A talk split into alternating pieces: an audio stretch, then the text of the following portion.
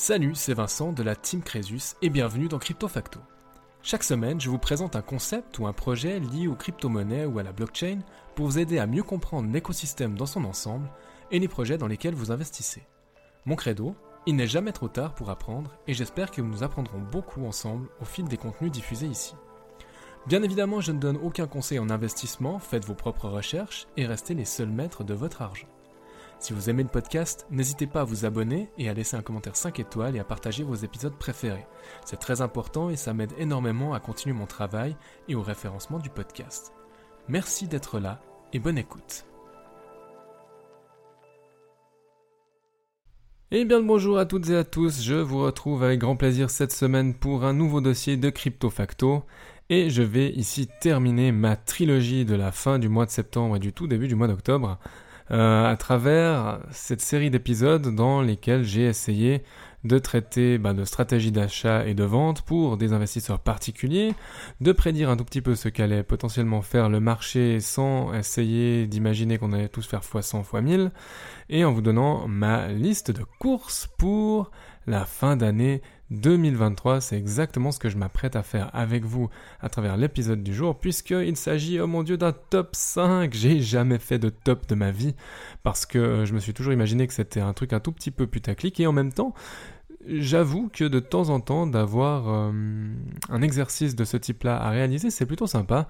De se dire, voilà, si je ne devais choisir que 5 altcoins, et là ça va vraiment être le sujet du jour, je vais exclure Bitcoin et Ethereum, je vous explique pourquoi juste après.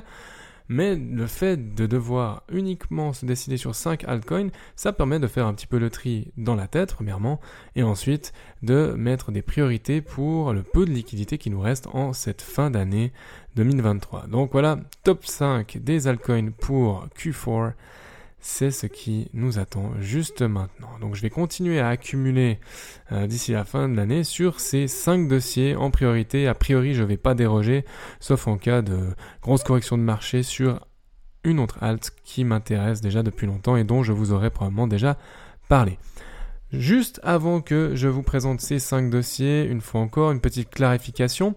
Il n'y a rien de nouveau, je ne vais pas vous présenter des dossiers qui sont complètement inconnus au bataillon, mais je vais recentrer la focale sur cinq d'entre eux.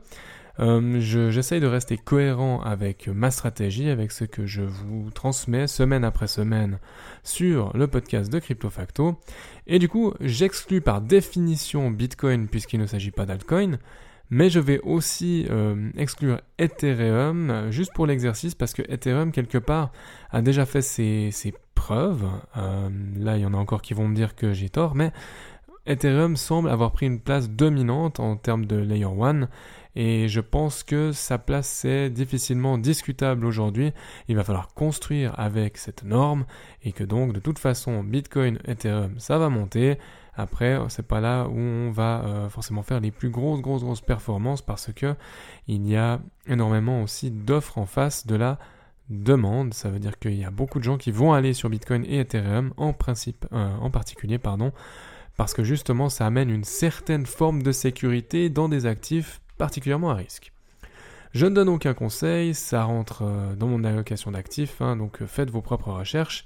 Et bien sûr, il s'agit de mes 5 altcoins préférés là maintenant tout de suite pour la fin de l'année, selon ma grille de lecture, mes objectifs et surtout mes biais cognitifs. Dernière chose, il n'y a bien sûr aucun partenariat rémunéré pour vous présenter ces altcoins. Je fais tout ceci en toute transparence avec vous. Je donne aussi trois mentions honorables que je ne vais pas traiter dans euh, cet épisode. Trois altcoins que je regarde euh, toujours, toujours, toujours beaucoup, beaucoup, beaucoup. Il y a Link, Chainlink, il est trop monté, tout simplement. Il est à 8 au moment où je tourne cet épisode, passé 8. Euh, c'est super, mais il a pris plus de 37-38% là sur un mois. Ok, il est en train de monter. Super, j'en ai. Je vais pas reforcer parce que finalement, je vais, euh, je vais casser un peu la performance et je vais casser mon prix moyen, ce que j'ai pas du tout envie de faire. Je préfère moyenner à la baisse sur d'autres dossiers.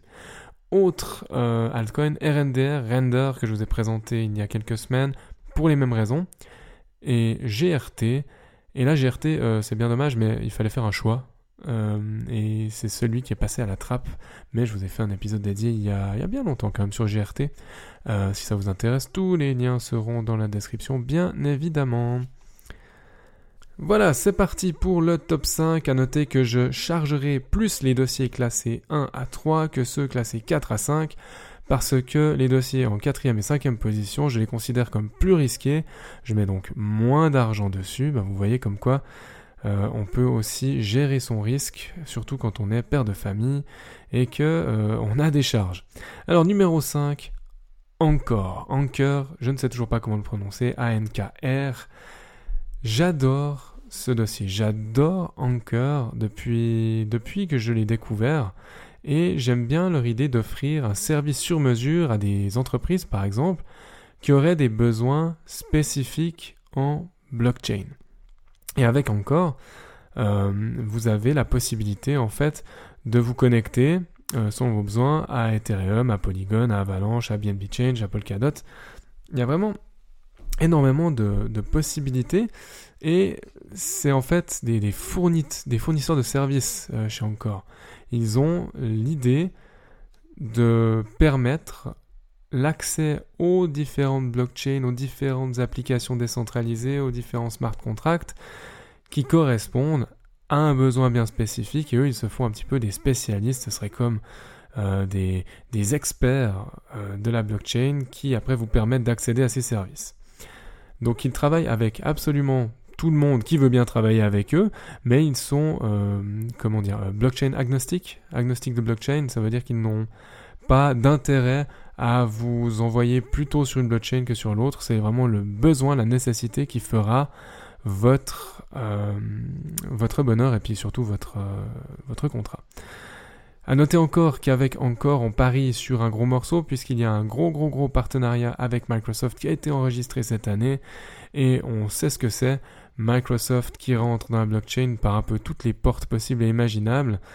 Et encore, il y a, un aspect très très logique à, parier sur encore, et je pense que les, les uns et les autres vont bénéficier de ce partenariat, de ce partenariat pardon, surtout si on arrive encore à aller euh, dans le cloud avec Microsoft. Donc voilà, premier dossier, mais risqué. Euh, à l'heure actuelle, le, token tourne autour des 0,2 euh, dollars, donc 20 cents. Je trouve que c'est un prix que je suis, je suis d'accord de payer à l'heure actuelle par rapport au marché. Ça me va de, mettre 20 euh, centimes par encore euh, sur ce token. On passe au projet numéro 4. Là aussi, un projet que je vous ai déjà présenté. Il s'agit d'une Layer 1, mais d'une Layer 1 très très très particulière. On est très loin euh, des, des soi-disant Ethereum Killer, des, des Avalanches, des Solana, etc. On est sur Mina Protocol. Il s'agit probablement du projet qui est le moins avancé et du coup je vous recommande de faire très très attention si vous décidez euh, de vous positionner sur ce token. Ne le faites pas avec l'intégralité de votre argent, ce serait complètement taré de le faire. Faites-le avec une petite portion. Mais moi j'y crois, j'ai envie de le renforcer un peu. Dans les projets risqués, pour moi, ça, il, est dans mon, il est dans le haut du panier. J'ai vraiment envie d'y aller parce que je me suis fait ma conviction et que j'ai l'impression de comprendre ce que veut faire ce protocole. Je vois le potentiel et l'utilité dingue que ça peut apporter. Tout d'abord, Mina se veut être la blockchain la plus légère de la place et surtout un poids qui est invariable. Et ça, c'est incroyable.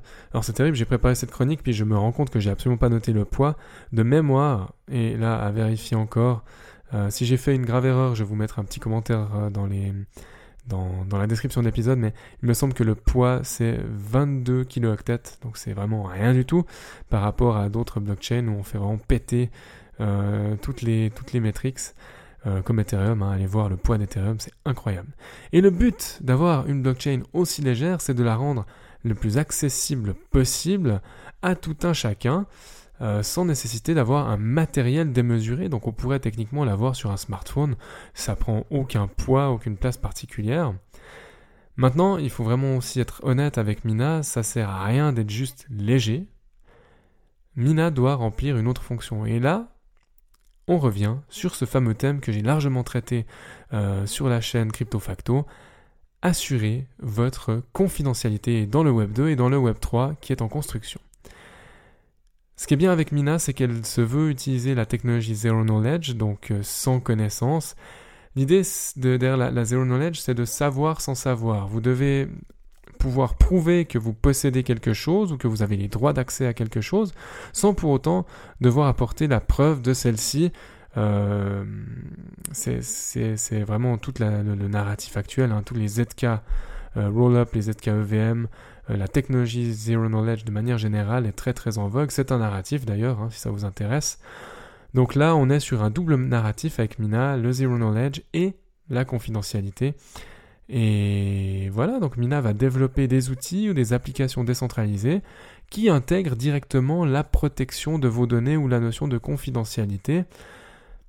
J'avais, j'avais lu quelque part que Mina proposait par exemple comme un type d'application qu'on pourrait assez facilement faire à partir du moment où c'est adopté et que Mina euh, résiste. Hein, on peut imaginer une sorte d'add-on de vos navigateurs qui vous permettent de vraiment protéger votre confidentialité, mais on reste dans un immense chantier avec Mina Protocol, mais un chantier qui est en développement, on n'est pas tombé à l'arrêt, euh, il y a du nouveau et je pense qu'on est encore assez tôt dans le protocole, mais bien sûr là, euh, seul l'avenir nous dira si j'ai raison ou si j'ai tort.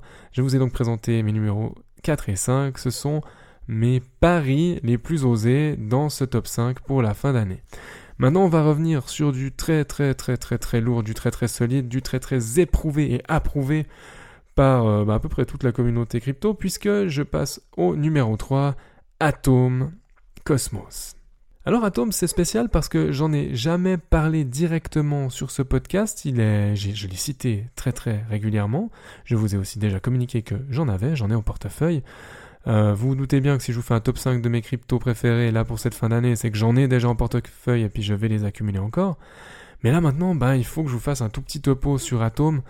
Euh, j'ai pas envie de vous présenter l'ensemble du Cosmos euh, Universe et du Cosmos Ecosystem parce que euh, déjà, ça prendrait trois plombes, et ensuite, c'est pas le but du top. Maintenant, j'aimerais vous présenter pourquoi je pense que Atom, qui est donc le token natif, la crypto-monnaie de Cosmos, pourquoi l'atome en particulier devrait s'apprécier fortement, selon moi et selon certaines informations qu'il me semble euh, indiqueraient que euh, ça va réellement se passer. Alors Cosmos, c'est une infrastructure qu'on qualifie généralement de layer 0, et d'ailleurs je l'ai souvent présenté comme layer 0 parce que c'est plus facile, c'est plus rapide, mais c'est un raccourci parce qu'en réalité à la base, Cosmos c'est avant tout une layer 1 qui permet donc de construire euh, des, applications décentralisées, des smart contracts, et il se trouve que Cosmos, dans la foulée, a euh, commencé à mettre à disposition ce qui s'appelle un SDK. C'est en gros un kit de construction de blockchain qui serait directement interopérable entre toutes les blockchains qui sont construites sur ce modèle. Donc toutes les, blockchains qui sont basées sur un Cosmos SDK sont directement interopérables et rattachées à la blockchain Cosmos, qu'on appelle le Cosmos Hub. Et du coup, on a aujourd'hui un univers Cosmos avec tous ces, tous ces embranchements et ces blockchains rattachés qui est très étendu. Mais c'est pas pour ça que Cosmos euh, est intéressant et que son token va prendre de la valeur, on a rajouté euh, différentes choses et on est donc dans un univers où grâce à l'IBC chaque application ou chaque blockchain est rattaché euh, au Cosmos Hub, c'est là qu'on comprend cette notion de layer 0. C'est grâce au SDK. Mais il y a un truc en plus, donc j'essaie de vous dire ça avant, mais j'avais oublié une phrase. Euh, on a maintenant la notion d'interchain security. Et c'est ça qui pour moi est central et c'est ça qui me pousse à vous parler aujourd'hui d'Atom. Depuis cette année, on a cette notion d'interchain security qui veut qu'il soit possible d'utiliser les validateurs d'atomes, donc les nœuds de validation d'atomes, pour assurer la sécurité non seulement de Cosmos, mais aussi des autres blockchains plus petites qui souhaiteraient passer par euh, le token, on va dire, principal euh, du Cosmos Hub, Atom, et donc avoir une plus grande sécurité, une plus grande décentralisation. Euh, pour des projets qui sont plus petits, bah, ça peut être intéressant, moins coûteux, et je pense que ça, ça devient intéressant parce que il y a eu tout un débat autour d'Atom ces dernières années, puisque Atom en soi ne servait pas à grand chose dans la blockchain. Il avait une utilité quasi inexistante en fait. et euh, on est en train enfin de lui trouver une vraie utilité et donc une vraie valeur. Et avec, ben, du coup, ces nœuds de validation qui devraient être beaucoup plus euh, utilisés, ça va faire de l'incentive, ça va pousser les gens à avoir de l'atome, à utiliser l'atome, à staker de l'atome, etc., etc. Et je pense que ça, ça va vraiment pousser, pousser, pousser l'atome vers le haut. L'avenir nous dira si c'est une interprétation qui est correcte ou si c'est le fruit de mon imagination et je comprends strictement rien à la finance et puis décidément à l'économie de la blockchain. Mais a priori, c'est pour moi euh, une bonne raison de me remettre à fond sur Atom, d'autant qu'il a pris plein sa gueule ces derniers temps, vraiment Atom. Il est, il un peu plus de 7 dollars en ce moment, mais c'est ridiculement bas euh, par rapport à, à ce qu'il a pu résister dans les, pires moments, on va dire, du bear market. Je passe maintenant à mon numéro 2, première dauphine. J'ai très récemment traité de euh, cette crypto-monnaie. Il s'agit de FET. C'est mon projet d'intelligence artificielle vraiment préféré. C'est aussi celui que j'ai l'impression de mieux comprendre. C'est celui que j'ai peut-être aussi le plus bossé. Donc automatiquement, j'ai un petit biais euh, qui va vers FET.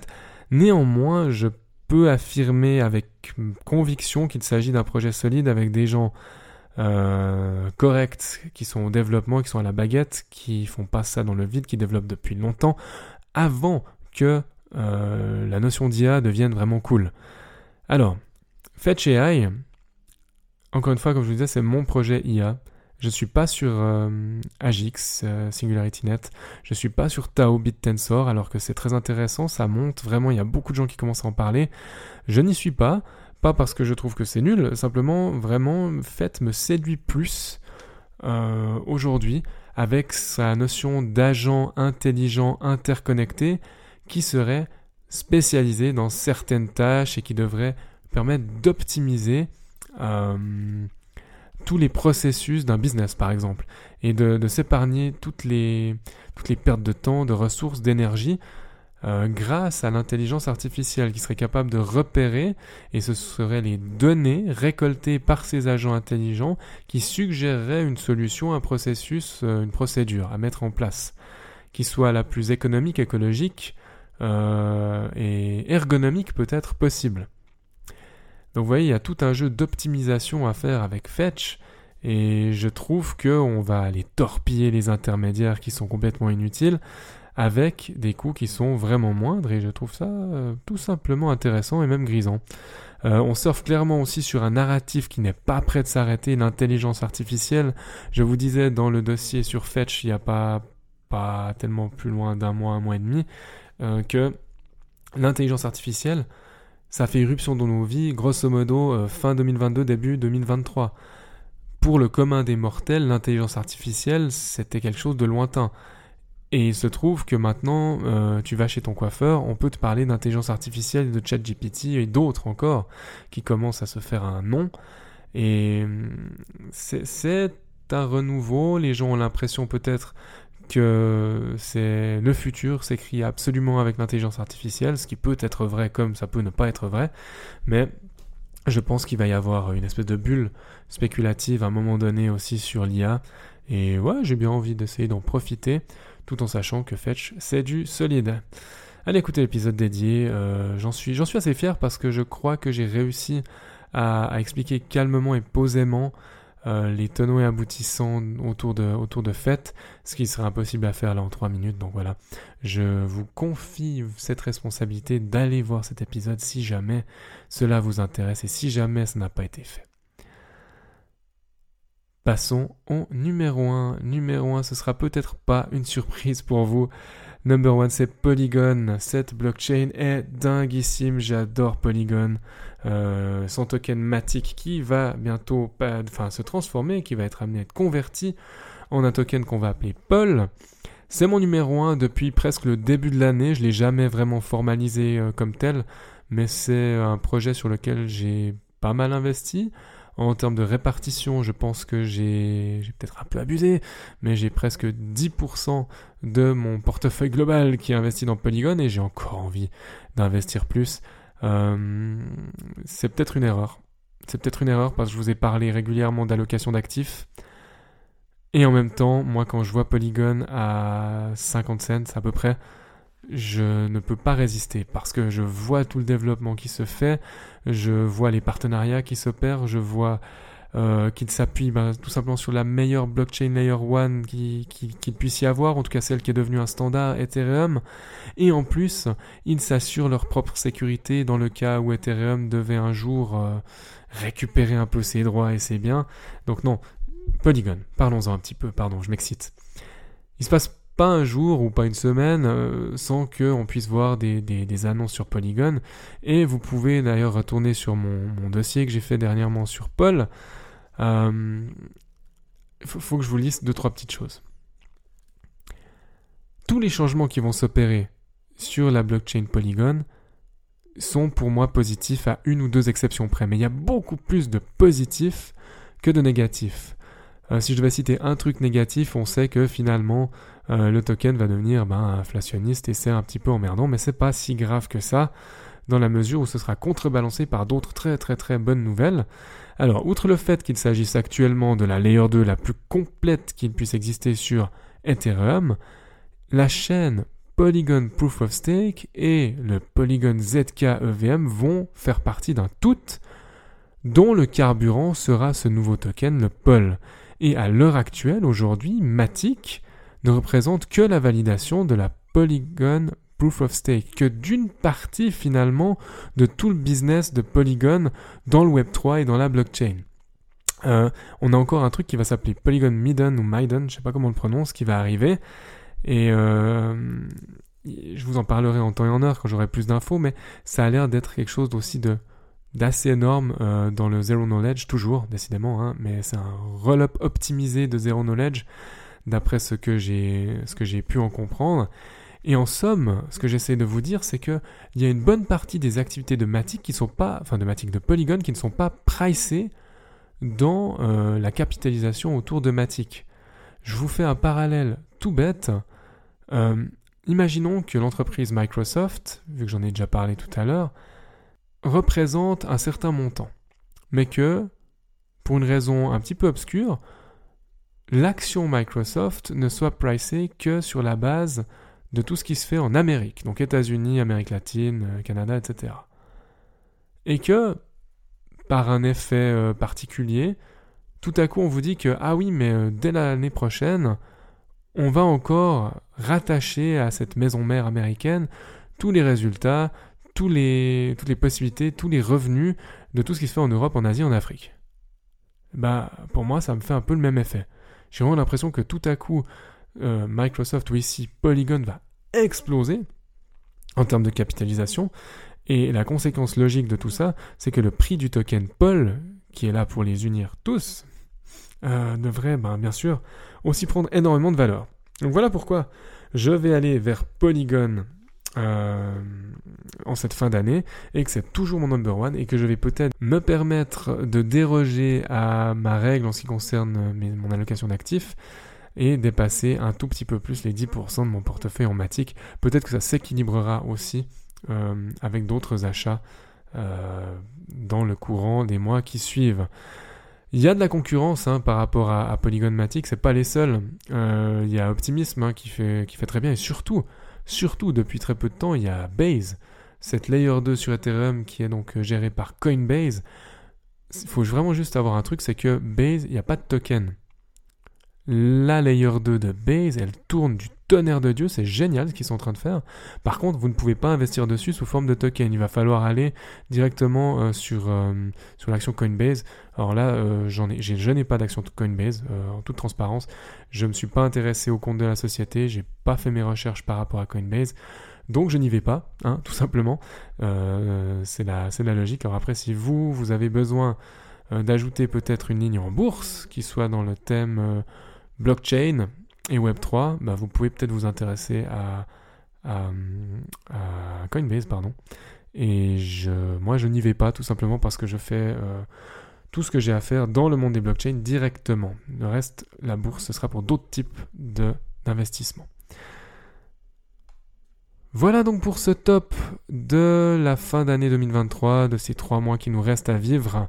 Et peut-être à survivre dans le contexte de marché un petit peu compliqué, je crois, je crois que j'ai envie de conclure avec une citation, et là encore, je crois que je l'emprunte à Nicolas Chéron, qui disait que euh, un marché qui est finalement horizontal, qui est plat, c'est une bénédiction, c'est un des meilleurs trucs qui puissent nous arriver.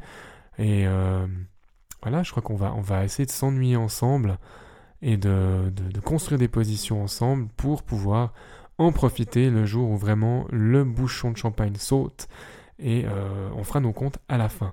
Donc, faites vos recherches, balancez vos portfolios euh, pour que ce soit quelque chose de cohérent pour vous. Euh, notez encore que dans la sélection que je vous ai faite pour ce top 5, il y a un petit défaut, il n'y a que du proof of stake, peut-être que c'est une erreur, mais bon, ça rentre dans mon allocation et ma diversification. J'ai d'autres positions en proof of work, dans d'autres types encore de, de méthodes de validation. À vous de voir si c'est gênant ou pas. N'hésitez pas à me dire dans les commentaires ou par retour de message ou de question and answer sur Spotify quel est votre top 5 pour la fin de l'année Ça m'intéresse beaucoup de voir si on est raccord sur certains projets, aussi bien au contraire, euh, je me fourvoie selon vous. Argumentez toujours un tout petit peu, ça me fait très plaisir. Et en attendant un prochain épisode et un prochain dossier où on va revenir vraiment sur des euh, projets et de l'information plus brutale, je vous dis à tout bientôt. Profitez bien de la semaine qui s'annonce. Ne travaillez pas trop fort. Allez, ciao ciao. Merci infiniment d'avoir écouté cet épisode jusqu'au bout. Pour poursuivre la discussion, vous pouvez me retrouver sur mon blog swisscomcresus.com ou à l'adresse admin at Les liens sont dans la description, je vous laisse y jeter un œil. N'hésitez pas non plus à partager votre avis sur cette émission dans les commentaires sur Apple Podcast, à me laisser une note maximale sur Apple Podcast et Spotify, ça m'aide beaucoup au référencement du podcast et à continuer mon travail. En attendant de vous retrouver pour un nouvel épisode de Crypto Facto, prenez soin de vous et à bientôt.